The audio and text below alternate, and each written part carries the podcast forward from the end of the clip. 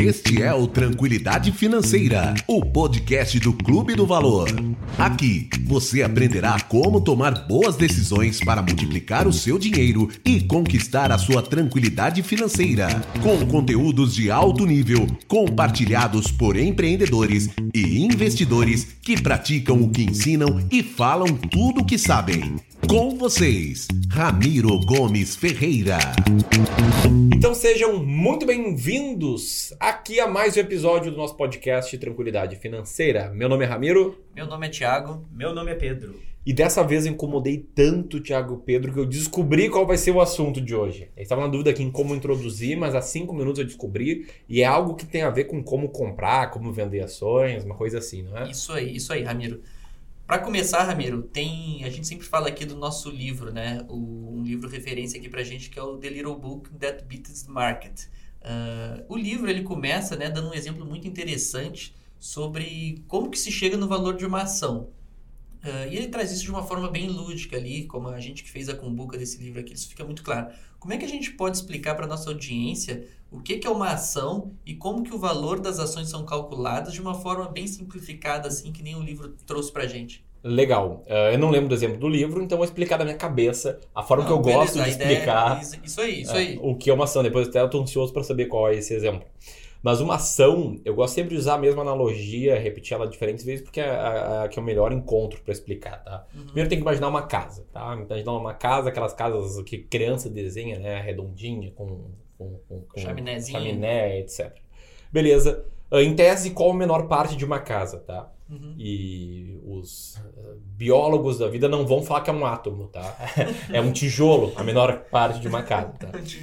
Uma ação é como se fosse o equivalente ao que é um tijolo para uma casa. É o menor pedaço de uma empresa. Uhum. Então, um, o capital da empresa, os donos da empresa, uh, compõem a soma de todos os acionistas. Sim. E uma ação é a menor parte, então você pode ir lá comprar por conta própria um tijolinho dessa empresa na Bolsa de Valores. Uhum. Isso é uma ação.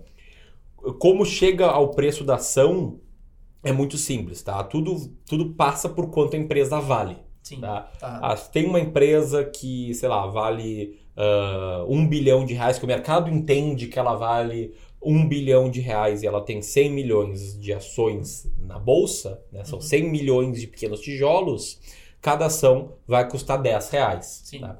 E o valor da empresa, que oscila diariamente por conta do fato de que na Bolsa de Valores tem negociação todos os dias úteis, é basicamente uh, uh, fruto de qual resultado ela gera, de qual a expectativa do mercado para o resultado futuro dessa empresa, uh, de como em geral as empresas do setor valem, de quanto em geral as empresas do setor valem, e aí vários fatores que eu tenho certeza que se tu contar a historinha do livro, o nosso ouvinte pode entender até um pouco é, melhor essa questão eu, de precificação. Eu, a, a historinha do livro eu acho que era justamente essa, era fazendo alguma alusão com, com relação aos tijolos, eu não, eu não, eu não tenho certeza qual era o exemplo, mas eu lembro que ele tratava isso, ele, tra, vamos botar, ele comparava dois exemplos de loja, de uma loja de. Ele traz um primeiro exemplo, na verdade, no início do livro, com relação ao filho dele, um colega, isso, na verdade, isso. do filho dele, que vendia chicletes isso. No, no, colégio. Ele faz uma alusão, assim, com relação à, à, empresa do filho dele, vendendo chiclete do, do outro amigo dele. Isso. Mas, Ramiro, nessa linha aí, de, desse teu exemplo aí da, de um tijolo, né?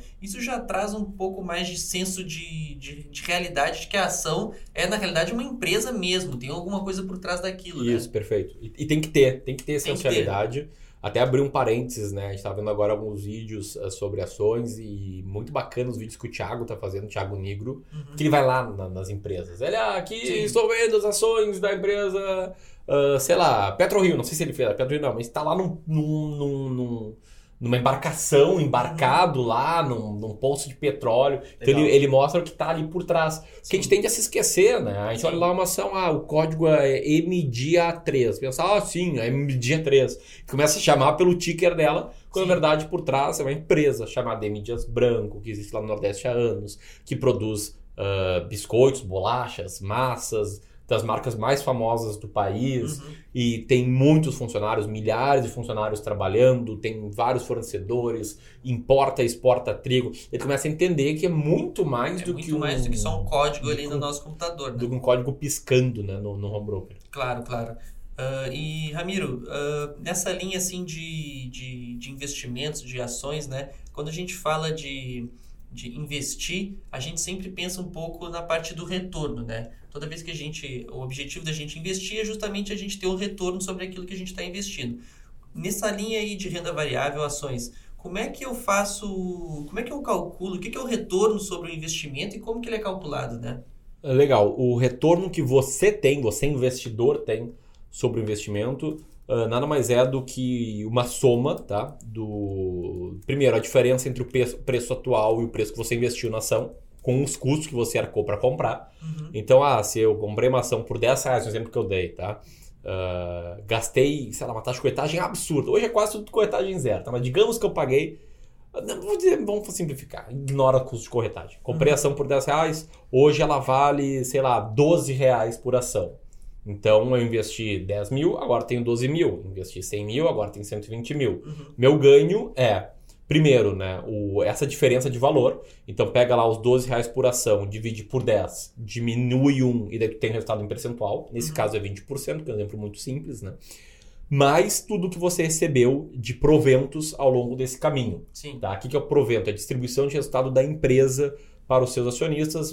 A forma mais comum de provento é a distribuição de dividendos ou de juros sobre capital próprio, que é algo muito parecido com dividendos, tem suas particularidades, né, que é tributado, tem imposto de retido na fonte, uhum. mas para fins didáticos, vamos dizer que é a distribuição do lucro da empresa né, para os acionistas. É, no exemplo que tu trouxe, tu dá o exemplo de 20% né, de retorno sobre essa ação. É, sem entrar em mérito se é um retorno bom ou não o que, que seria um retorno bom? O que, que seria um retorno ruim? O que, que seria um retorno médio? Para o investidor iniciante que está nos escutando ter uma ideia, ter uma boa uh, um bom parâmetro. Referência, né? Ah, muito boa, ótima pergunta. Uh, acho que o que o nosso mercado de educação financeira, mercado de investimentos, ainda carece muito de educação sobre o que esperar de retorno. Né? Perfeito. Uh, no último episódio aqui do, do, Tranquilidade Financeira, a gente falou muito sobre marketing, marketing digital, empreendedorismo digital e sobre a responsabilidade que uh, comunicadores têm, têm que ter sobre as informações que comunicam. E em períodos de bolsa subindo muito, que nem foi o ano de 2016, 17, 18 e 19, uhum. começam a surgir muitas promessas que extrapolam muito essa alta aí para frente. Então, um, um, ponto essencial que todo investidor tem que ter é expectativas muito bem alinhadas, é saber o que esperar. Uhum. Dito isso, a gente pode olhar para dois fatores, tá? Para estimar o que, que, teria rendido no longo prazo a bolsa, no, no histórico, e daqui para frente o que a gente pode esperar, uhum. tá? Primeiro é o retorno real, ou seja, acima da inflação, de longo prazo do Ibovespa. Tá? tá? O nosso Ibovespa, que tem várias críticas a ele, não a forma com que ele é hoje, mas a forma que ele era historicamente. Uhum. Tá? Só para abrir um parênteses essas críticas, nos anos 90, 43% do índice foram compostos por papéis da Telebrás, uhum. que é uma empresa estatal, era uma empresa estatal de telecomunicações. Uh, depois, os maiores pesos foram OGX, MMX, LLX, juntas, né? Era, era o maior peso do Ibovespa. Sim. Uh, quase entrou a Mundial, que é uma fabricante de alicate, que estava numa bolha especulativa, aí, um outro rolo do mercado financeiro, quase entrou na composição. Sim. E todos esses problemas têm a mesma origem. O fato de que até o final de 2013 o principal critério para a inclusão de uma ação no Ibovespa era a negociabilidade de um ativo. Quanto mais ele era negociado, maior era o peso dele. Uhum. Junto com o valor de mercado, mas o valor de mercado, é quanto a empresa vale, né? quanto mais valiosa, quanto maior o preço, era um fator até então secundário em relação à liquidez, né? à, à negociação do papel. Então, quanto mais o papel era negociado, maior o peso dele. Uh, os investidores, em geral, Uh, eles têm dificuldade de vencer o índice como um todo, eles têm dificuldade de ter resultados em si e investidor adora papelzinho especulativo. Sim. Então, por isso, né, o caso da OGX, MMX, LX, que eram empresas que estavam muito na hype, estavam muito no momento, com uma grande expectativa por parte das pessoas, foi lá o maior, maior uh, juntas, né, estavam entre os maiores valores, maiores pesos do Ibovespa. Então, dito isso, feito todos esses parâmetros, Olhando no longo prazo, desde 74, que é quando a gente fez esse estudo, até hoje, Sim. o retorno acima da inflação, na média anual do Ibovespa, tá? E aí é essencial ser acima da inflação, porque a gente passou por um período de hiperinflação e teve várias moedas ao longo, ao longo dessas décadas, né? A principal, uhum. que está mais tempo figurando, é o real, a moeda que a gente tem hoje. uh, esse retorno ele foi ali na faixa dos 5% ao ano. Sabe? Líquido? Uh, não líquido de imposto, não mas acima da inflação. Real acima da inflação. Tira do imposto, daria por volta de quanto? É, tira aí é. 15%, basicamente. É, se for pensar hoje, o cara que investiu lá atrás. Mas ele tinha várias regras tá, que eram diferentes do passado. Uh, teve um momento que era isento de imposto, vendas de ações, uhum. agora é isento até 20 mil reais. Enfim, nesse caso, eu prefiro falar do retorno bruto de imposto, porque não dá para simplesmente descontar 15% sobre o lucro, ah, porque a regra hoje, que vigora para vendas acima de 20 mil reais, ou para investimento em fundos, ou para investimentos em ETFs. Então, desse retorno muito longo de longo prazo foi de 15%, uh, 5%, 5% ao, ano, ao ano, acima da inflação em moeda corrente, tá? Sim. No mercado norte-americano, o S&P 500 ele é um índice bem mais antigo. E se for pegar o Dow Jones ainda, que é ainda mais antigo, retorno de longo prazo fica na faixa de 9 a 10% ao ano. Uh, daí nominal, Sim. mas a inflação a histórica é na faixa de 3% ao ano. Então a gente fala em 7, e 8%. Tá. Entre 7 e 8% ao ano. Ramiro, e isso, isso, no longo prazo, né? Ramiro? Isso no, tá no longo... Quando a gente fala, então, quando a gente joga isso para o curto e médio prazo, dá para ter expectativa de retorno? Não, não, impossível ter expectativa de retorno no curto prazo. Assim, vai investir em ações hoje, Uh, ela pode, sua carteira, o Ibovespa, ele pode subir 150% em 12 meses, pode cair 60% em 12 meses. Uhum. Esses dois fatos já aconteceram no passado, tá? Sim. Então não, não dá para ter expectativa. É muito grande o, o range de potenciais resultados que pode ter no longo prazo. Mas só para fechar de raciocínio, eu falei aqui dos Estados Unidos, longuíssimo prazo, Brasil, Sim. 45 anos de, de história, 45 anos muito ruins, né? Só para constar. Uh, teve hiperinflação, teve mudança de regime, era o regime militar lá atrás, uh, depois teve toda a parte Collor, FHC, Lula, né? teve muito problema aí ao longo dessa, dessas décadas e ainda assim... Que, que vamos botar, atrasou o desenvolvimento da nossa bolsa, né? Exatamente, e ainda assim uh, deu 5% ao ano acima da inflação, que foi mais do que uma carteira composta pela overnight, uhum. tá? que era o equivalente ao que é hoje a taxa CDI, Selic, e que viraria Selic né, ali logo que ela surgiu mesmo a taxa Selic tendo ficado a 30% ao ano, a 20% ao ano, em parte aí dessa, dessa, dessa trajetória, especialmente nos anos 90 e início dos anos 2000. E ainda tem um terceiro fator, que é olhar só pós-plano real. Tá?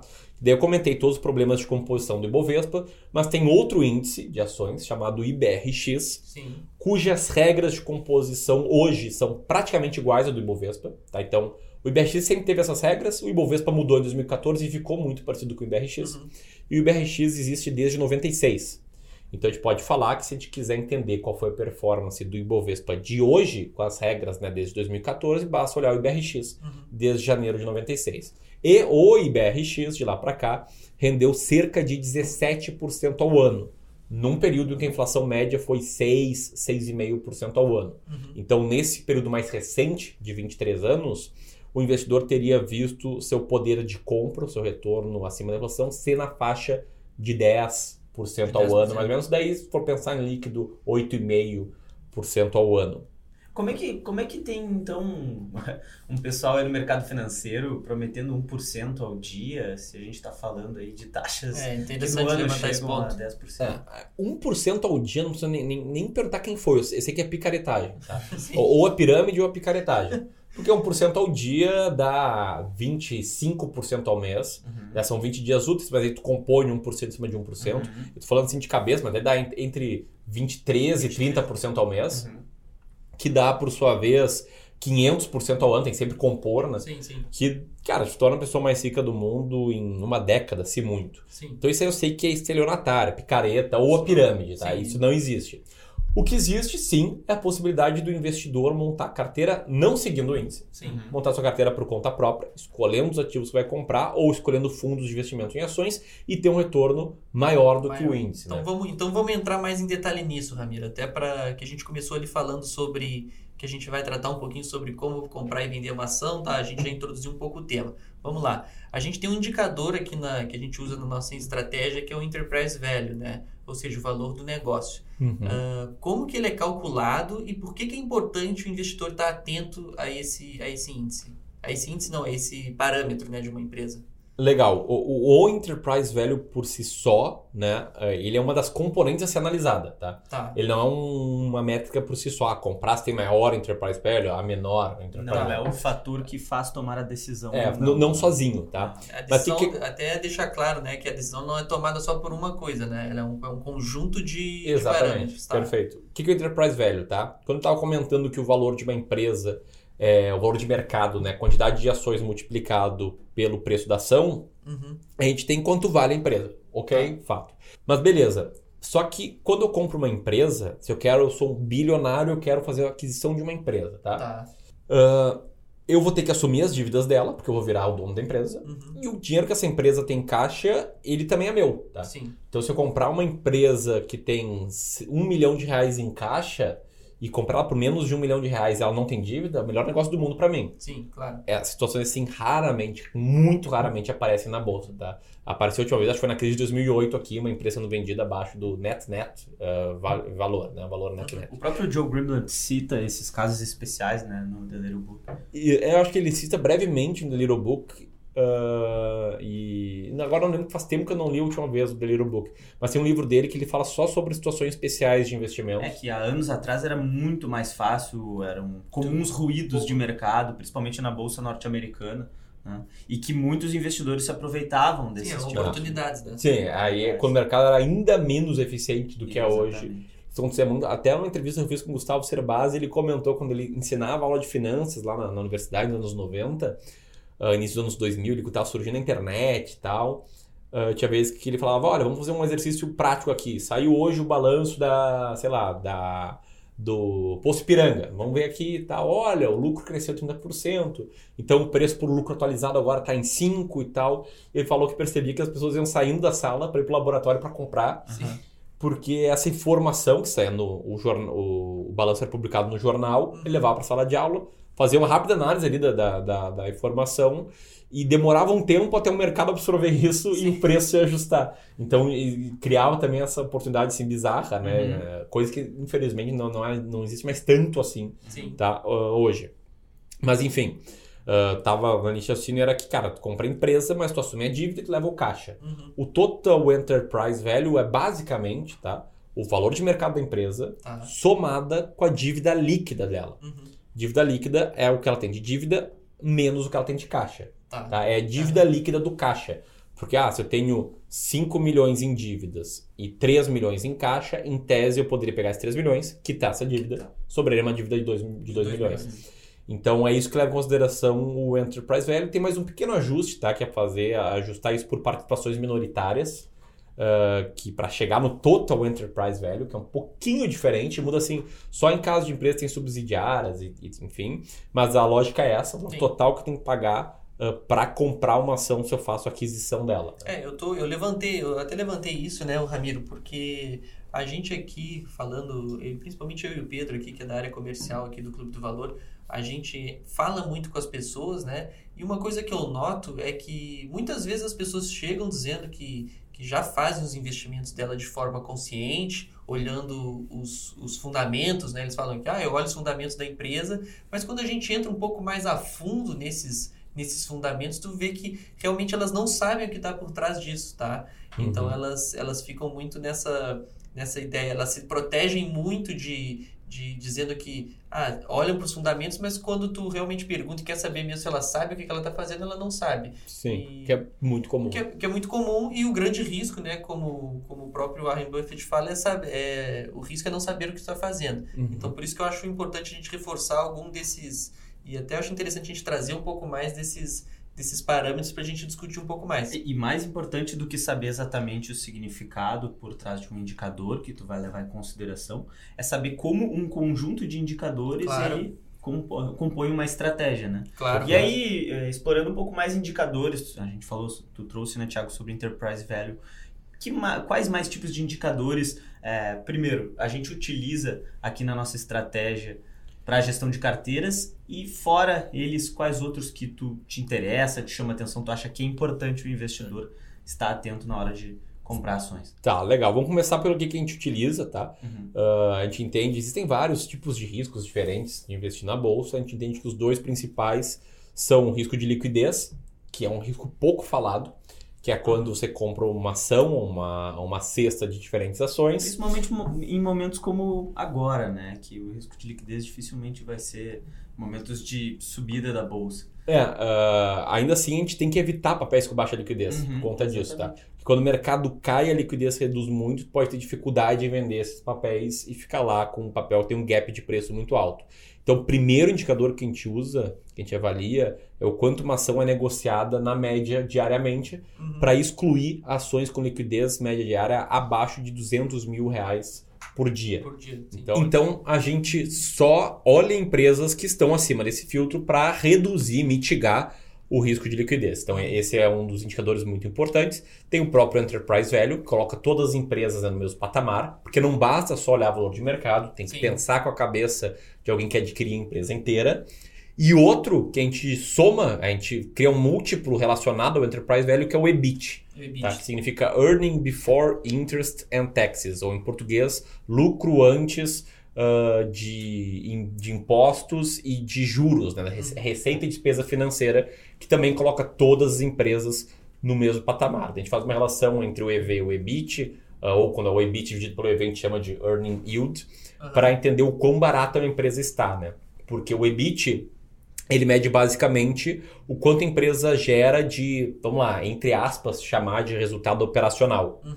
E o Enterprise Value é o valor total da empresa. Sim. Então, quanto uh, menor for a relação EV-EBIT, ou maior for a relação EBIT-EV, mais barata a empresa está em relação ao resultado que ela gera. Tá. E aí a gente gera um ranking com as, com as empresas melhor, melhores ranqueadas e a gente compra pelo menos 20 ações diferentes, sempre com peso igual em cada uma. Então, nossa metodologia, nosso processo de seleção de ações, ele é muito simples, uhum. tá? Não no sentido de simplório, de ruim, na verdade é um processo maravilhoso, que todos os backtests, todos os estudos que a gente fez no passado, estudos que a gente viu e monitorou nos Estados Unidos, Japão, Alemanha, vários outros países, chegaram exatamente na mesma conclusão de que essa é uma carteira vencedora em relação ao índice.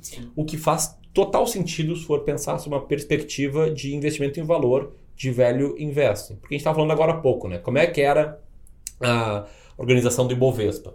Quanto mais líquida fosse uma ação, maior o peso dela. Uhum. O fato de uma empresa ser mais negociada quer dizer que ela tá, uh, que ela é uma empresa melhor, que ela tende a mais crescer? Não, tem nenhuma relação. E o novo, nova regra de, de, cálculo, que é a regra do próprio IBRX, né, muito parecido, dá um peso maior para o valor de mercado, uhum. que é quanto mais vale uma empresa, maior o peso dela nesse ranking, né, nessa carteira teórica, né, que são os índices. Uh, e significa que quanto maior a empresa, mais ela tende a crescer? Também não necessariamente. Então, não é porque a Petrobras é a maior empresa da América Latina que ela é que mais vai crescer daqui para frente. Então, quando faz o teu próprio índice, até que a gente batizou de índice clube do valor, né, das empresas mais baratas em termos de value investing, uhum. melhor, tu vai estar ali com um, uma cesta de empresas que estão mais baratas. Significa que todas vão subir? É claro que não. Tá? Algumas empresas estão corretamente baratas pelo mercado, elas estão uh, caindo o resultado, estão perdendo clientes, etc. Tá? A empresa não fica barata à toa, as pessoas que estão no mercado elas não são ingênuas. Né? Sim. Só que o fato é, que as empresas que estão corretamente baratas, elas não vão ter um bom resultado, mas as empresas que estão incorretamente baratas, elas vão tender a ter uma performance muito boa. Uhum. E quando tu erra, o máximo que tu perde é 100%. Quando Sim. tu acerta, não tem o máximo que não tu tem. ganha. É o caso aí, por exemplo, da Positivo, que a ação da carteira já subiu 200% desde que ela entrou no ranking. Uh, o JHSF também, empresa né, do ramo de construção civil, que também tem uma alta muito expressiva ao longo desse ano, que está no ranking. Assim como também tem empresas no ranking que caíram, com resultados ruins aí ao longo do ano. Deixa então, eu, eu, Desculpa. fazer um link com relação a isso que tu citou, empresas diferentes de setores diferentes. Né? E tem muita Isso. gente que a gente vê só, na internet. Só, só desculpa de dar um pé. Ah. A gente não tem filtro de setor, tá? Exatamente. Por exemplo, se o ranking tá ali com peso maior em energia elétrica, a gente vai ter um peso maior das empresas de energia elétrica. Exato. O que acontece por ser 20 ações, nunca vai estar tá super concentrado em um determinado setor. Sim. É isso que eu ia falar, porque na internet a gente vê muito se falar sobre isso, sobre diversificar os setores, entender é, uma própria estratégia de diversificação caso a, a bolsa caia para te proteger. Mas na verdade essa estratégia não leva nada em consideração isso, né? É puramente esses racionais, esses indicadores mesmo. É, exatamente, esses indicadores, mas acaba tendo uma boa diversificação setorial. É muito raro de um setor ter mais de 20% do peso total né, no ICDV, no ICDV tem 34 empresas diferentes desse setor ali fazendo parte do índice. Pode-se dizer então que isso acaba quebrando um mito, digamos assim, que é obrigatório ter uma diversificação dentre é, é, essas. É que é natural, setores. não é nem um mito, é bom, tá? Uhum. É, é, muito ruim montar uma carteira com três empresas, três de energia elétrica. Isso é uhum. é ruim. Então uhum. não, não chamaria de mito. Uh, mas aquele mito daí sim de ah, ter que se preocupar, não deixa eu ver o setor uhum. aqui e tal. Que a partir do momento, qualquer estratégia de investimento que você seguir que vai incluir 20 diferentes ações com o mesmo peso, ou seja, cada ação vai ter 5% de peso total da carteira mais ou menos, ela vai garantir uma boa diversificação setorial. Uhum. A não ser que a estratégia seja compre bancos, né? Vai lá, compra todos os bancos listados em bolsa, não tem 20, mas fica mais concentrado. Mas assim, caso a estratégia não seja uma estratégia setorial, ela vai garantir uhum. tranquilamente né, uma boa diversificação em diferentes setores. Entendi. Nós me pediu, Pedro, outros indicadores também, né? Eu citei aqui só os que a gente utiliza, a forma com que a gente seleciona as ações, né? É isso que eu ensino tintim por tintim no curso Descomplicando o Mercado de Ações, que atualmente até não está com, com as vagas abertas. Mas tem vários outros indicadores que são indicadores que mostraram ter boas performances, né? Se você seguir estratégias uh, que levam em consideração eles. Um famoso de, de value investing é o price to book, né? Que em português seria o PVPA, é o preço pelo valor patrimonial da ação. Então divide o preço da ação pelo patrimônio líquido da empresa, que era muito utilizado lá por Benjamin Graham, pelos primeiros value investors. Tem outro que é muito famoso, que é o, o PL, né, o preço por lucro, que ele é um indicador de preço também muito forte. Daria para comparar muito bem com o EV/EBIT. Eu prefiro por N motivos o EV/EBIT para esse fim, de pegar empresas baratas. Tem indicadores de retorno, que mostra a rentabilidade da empresa em relação ao patrimônio líquido dela ou capital empregado, como o ROI, que é o Return on Equity, ou o ROIC, que é o Return on Invested Capital, que é parecido com o ROI, é só um ajuste fino que é feito. E acho que esses são talvez o, o, o combo assim dos indicadores mais famosos. O que a gente usa mesmo é o filtro de liquidez para não deixar de lado esse risco que é muito importante ser observado. E, e o earning yield aí, né? Ou se a gente quiser chamar de EV/BIT, se quiser inverter a ordem, que a gente usa aí para compor uh, o índice Clube do Valor. Em, ter, em, termos de ferramenta, assim, tu até comentou há, há pouco com relação à realização de um backtest, né? Na verdade, o backtest ele nada mais é do que traçar o histórico de alguma carteira de investimentos e analisar esse período. Né? Isso, perfeito. O, a gente, inclusive, analisa sempre a carteira de todos os nossos clientes quando chegam para mostrar para ele as diferenças da carteira que ele tem para as diferenças da carteira que a gente está propondo para ele. É, só, só para deixar claro, né? É mais um estudo do que uma uhum. análise. A gente, como gestores de investimento, a gente não, não nem pode fazer análise mas a gente sempre apresenta ali um estudo para o cliente, considerando a carteira que ele investe atualmente, o que, que, teria sido diferente se fosse com outra carteira, prós e contras, com caráter muito é, educativo, né? E outro parênteses que eu estava louco aqui para abrir é quem está nos ouvindo agora e quiser ter esse papo, quiser entender como é que funciona nosso serviço, nossos produtos, etc. A gente sempre coloca um link no podcast Tranquilidade Financeira para que você participe dele. Enviando sua dúvida aí para o Thiago, o Thiago entra em contato para entender como a gente consegue te ajudar melhor. Acho que é um ponto bem interativo que às vezes a gente acaba esquecendo de avisar. Mas agora devolvo a bola aí, Pedro. Boa, perfeito. É, voltando para termos de ferramenta, né? O que, que o investidor ele pode utilizar, né? O que, que existe na internet ou até disponível de repente para uh, dentro do nosso site, do nosso blog, do nosso blog, de ferramentas que ele pode realizar, por exemplo, um backtest. Eu acho que não existe nenhuma ferramenta disponível para backtest. É, no Brasil não tem nenhuma. Como a gente fez, tá? Foi uma base de dados que a gente extraiu da Economática. Hoje a gente uh, assina esse software, que é um software pago, é um preço muito salgado para o investidor pessoa física, é 3 mil reais por mês, basicamente. E na época que a gente fez o backtest, utilizava a base da Economática da URCS, da Universidade do Rio Grande do Sul, quando eu era aluno, uhum. fiz o primeiro backtest. E posteriormente, né, nosso colega Marcos, aqui hoje, é um dos gestores aqui da casa, ele também ainda estava se formando na faculdade, a gente pegou lá a base de dados para fazer uh, esse estudo.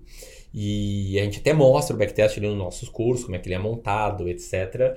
Mas eu não conheço uma ferramenta boa de backtest. Já vi gente fazendo backtest de dois anos, de três uhum. anos, mas uhum. que é um prazo muito curto para mercado financeiro.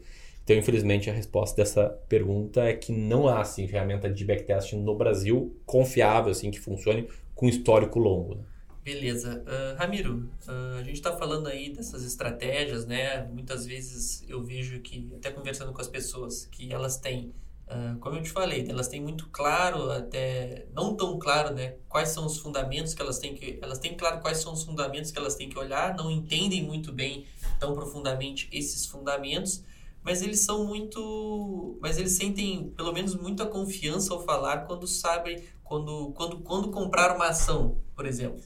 Uh, mas como é que eu sei quando que eu vendo uma ação, né? Porque isso aí sempre fica, sempre fica, eu noto que é uma dúvida recorrente das pessoas. Elas sabem quando comprar, mas não sabem quando vender. Boa, legal, Thiago. Eu ali no contato que tenho direto no Instagram, recebendo inbox todos os dias, comentários do YouTube, etc. Eu até iria além, tá? Acho que as pessoas não têm clareza sobre quando comprar. Também não. Que, é, é, que eu ouço assim, ah, compra empresas boas. Pergunta, o que é uma empresa boa? Uma empresa que tem lucro. Ok, tem muitas empresas com lucro. E aí? É lucro óbvio. consistente. Ok, e aí? E aí tu compra. Eu, tá, mas como assim? Eu tenho várias empresas com lucro consistente. Eu compro todas? Qual o peso em cada uma?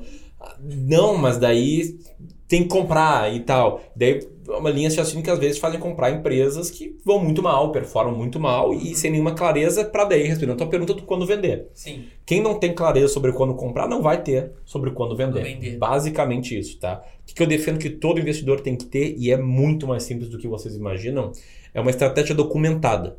Quando eu vou comprar uma ação, qual vai ser o critério que eu vou usar para comprar, como eu vou compor minha carteira com quantas ações, de quanto e quanto tempo eu vou reavaliar minha carteira para ver quais ativos eu mantenho, quais ativos eu vendo, uhum. como é que vai ser o rebalanceamento, etc.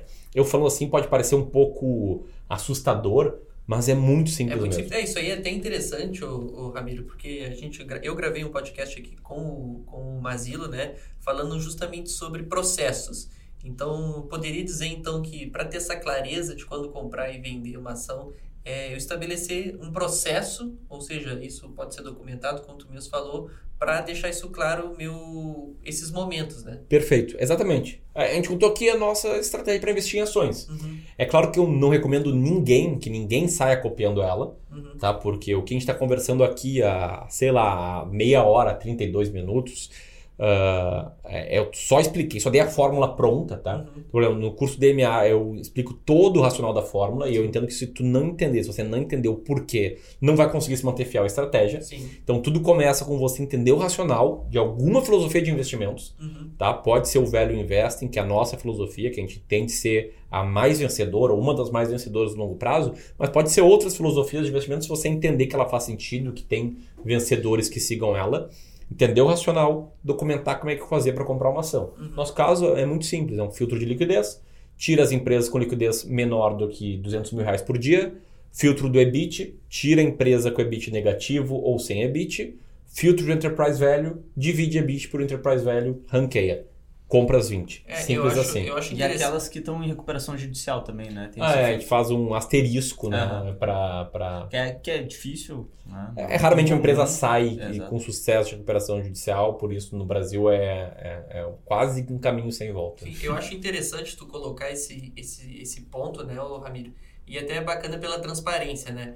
Porque uma coisa que até o próprio livro ali que a gente começou essa conversa, o, o The Little Book That Beats Market, ele traz também que se aplica muito bem o que a gente faz aqui é o fato da gente a gente não tem não tem medo de expor a nossa estratégia, dizer como ela funciona e a gente bate na tecla de que é importante a gente saber o que a gente está fazendo, porque quando a gente vai seguir essa estratégia, se a gente não realmente não entende o que a gente está fazendo, é muito. A gente tem uma tendência muito natural de não seguir aquilo. Naturalmente a gente não vai ter a disciplina de seguir a estratégia. Perfeito. Porque a gente não entende o, o que está fazendo. Por isso é, é, é, eu reforço esse teu ponto de, de que a gente tem que prestar atenção e entender mesmo os fundamentos mesmo, não só ah, vamos botar assim, enterprise value. Ah, eu sei que existe, mas não sabe a fundo o que, é que ele se trata e como fazer, por exemplo, um, um ranqueamento de ação com uma estratégia coerente. É, e acho que um ponto legal também colocar é entender que, eh, cara, uma, é muito diferente, tá? Uma boa empresa de uma boa ação.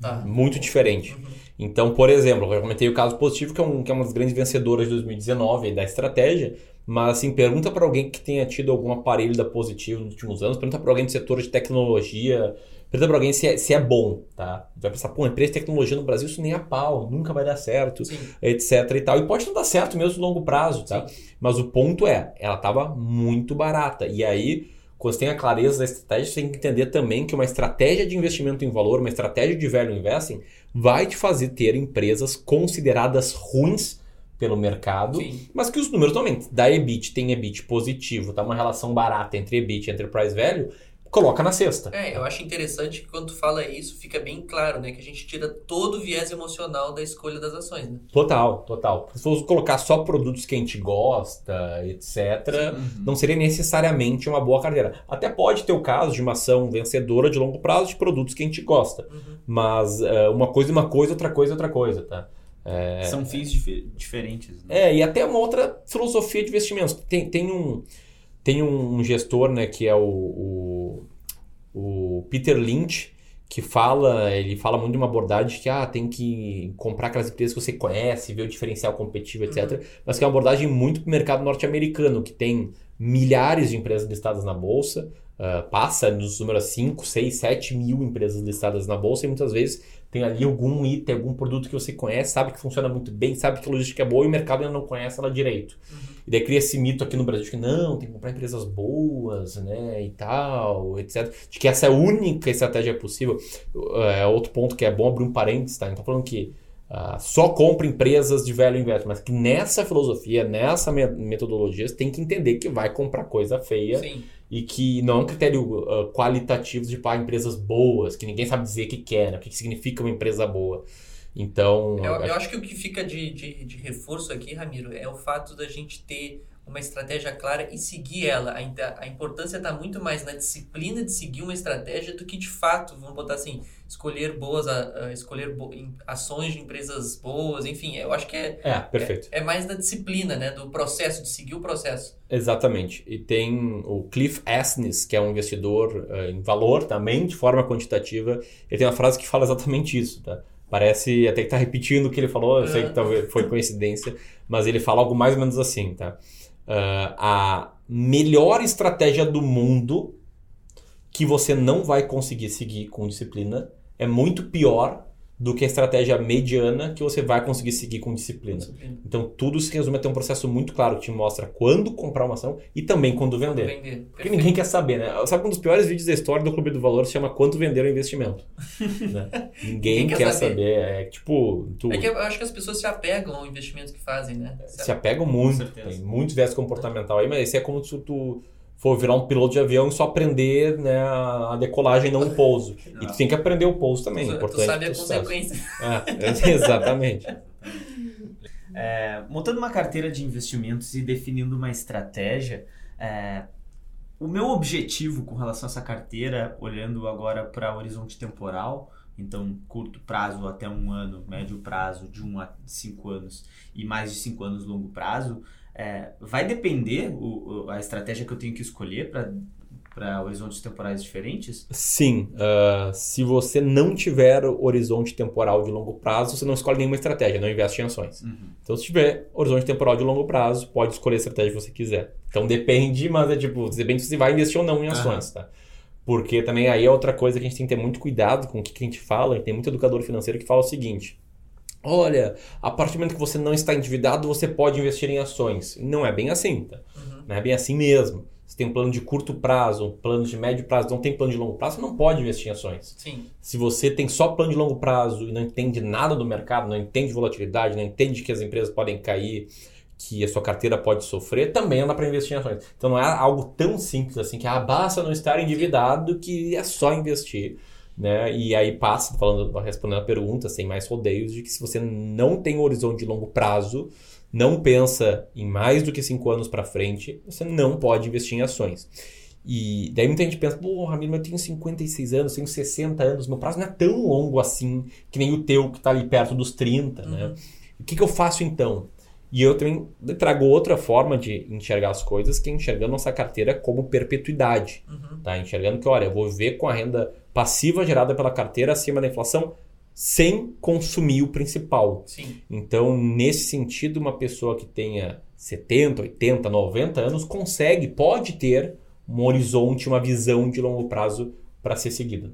Claro, perfeito. E Ramiro, uma coisa assim que eu que às vezes eu me pergunto pensando até até nessa parte que a gente citou de seguir processo, da importância de seguir uma estratégia uh, que não seja tão boa, uh, ser melhor do que tu não seguir uma estratégia, né? Uh, fica aquela coisa, né? Eu acho que às vezes vale a pena a gente, por exemplo, se a gente não tem uma estratégia clara de como fazer isso, alinhando o horizonte temporal, a, a, a escolha de cada ativo, os parâmetros, se, será que pensando no universo de ações, será que não vale a pena às vezes eu só fazer meu investimento em ETFs, né? Porque ele já, já contabiliza toda essa parte de diversificação, né? Eu fico pensando que às vezes essa é uma boa para quem não tem, vamos botar assim, um montante de capital suficiente para diversificar, essa é uma excelente, uma excelente forma. Agora fica, uh, fica uma outra dúvida minha. Uh, ah, ETF, naturalmente, uh, a gente paga mais imposto pelo aquele critério, né? Não necessariamente se eu tenho, se eu estou investindo acima de, de 20 mil, se eu estou fazendo uma venda acima de 20 mil em ações, eu pago imposto sobre isso. O ETF eu sempre pago. Uh, quando tem, tirando esse exemplo que eu falei de diversificação, quando que vale a pena eu ir para os ETFs? Quando que vale a pena eu ir diretamente para as ações? Legal, muito bom. Tá, acho que tem uma resposta bem clara para isso.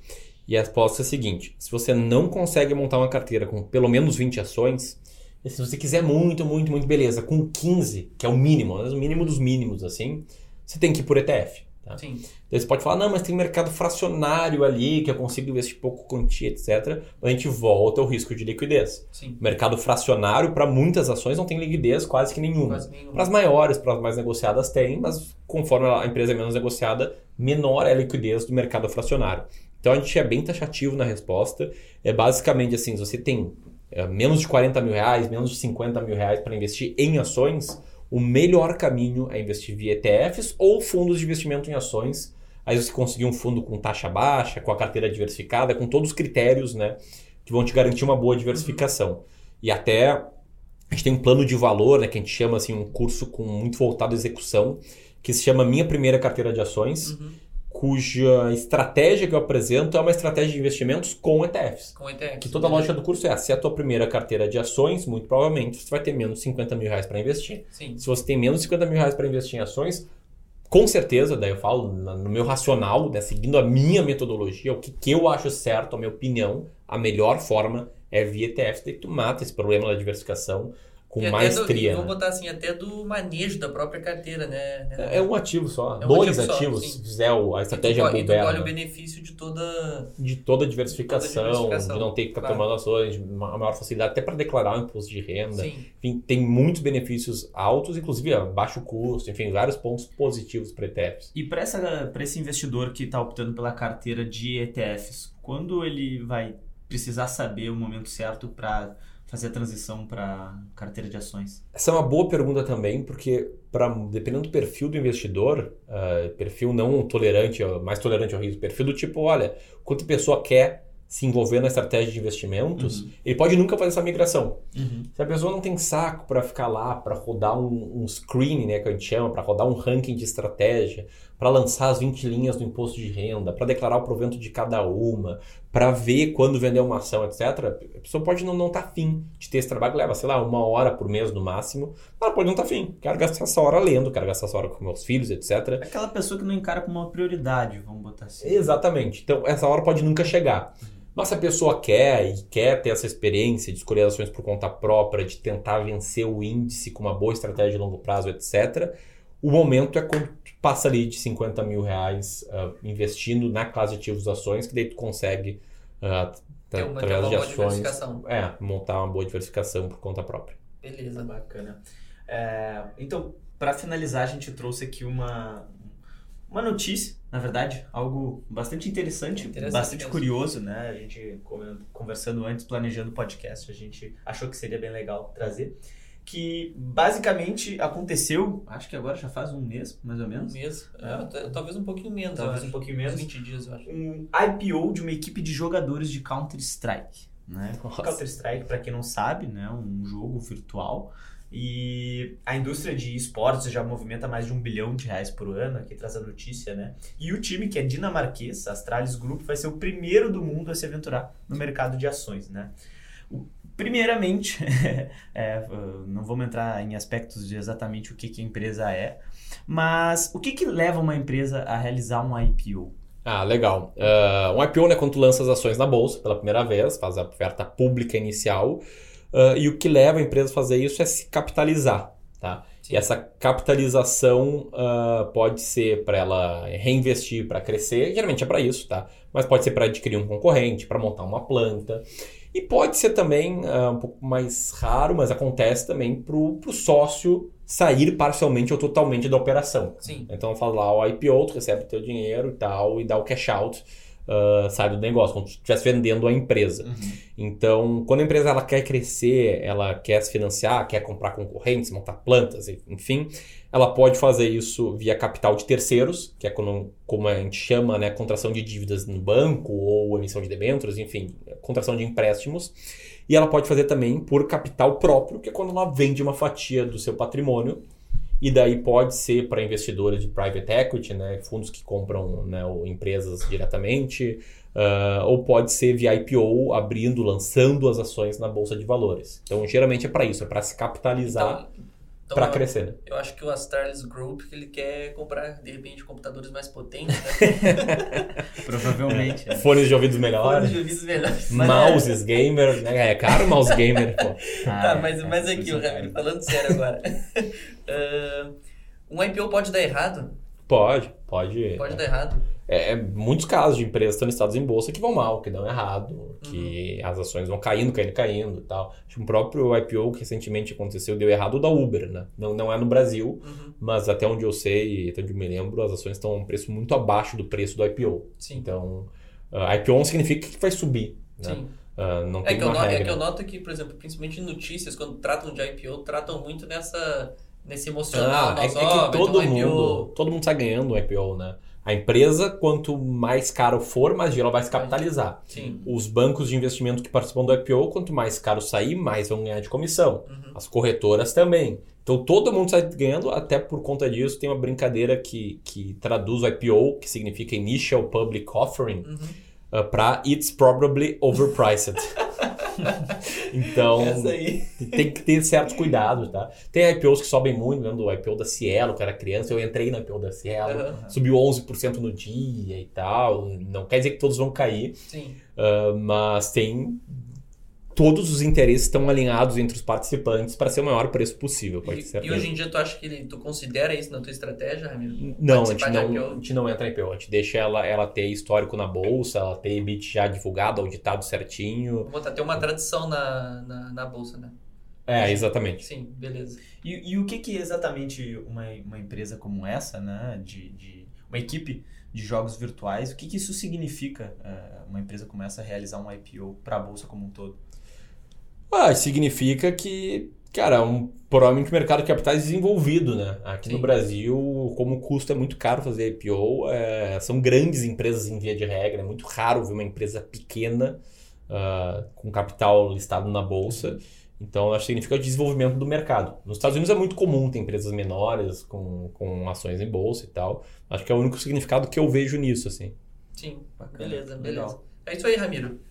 Buenas, valeu pessoal, excelente a conversa, muito boa, muito bem conduzida. E você que está nos ouvindo até agora, fica o convite, fica muito à vontade, clicar em compartilhar, compartilhar o podcast Tranquilidade Financeira clica, clica. com os seus amigos. Se você quiser montar sua primeira carteira de ações, conhecer esse nosso curso assim, que tem um custo-benefício fantástico, vamos deixar o link dele aqui na descrição desse episódio ou simplesmente procura Clube do Valor, minha primeira carteira de ações no Google que você vai encontrar essa página. Beleza? Um grande abraço e até a próxima. Tchau, tchau. Um abraço.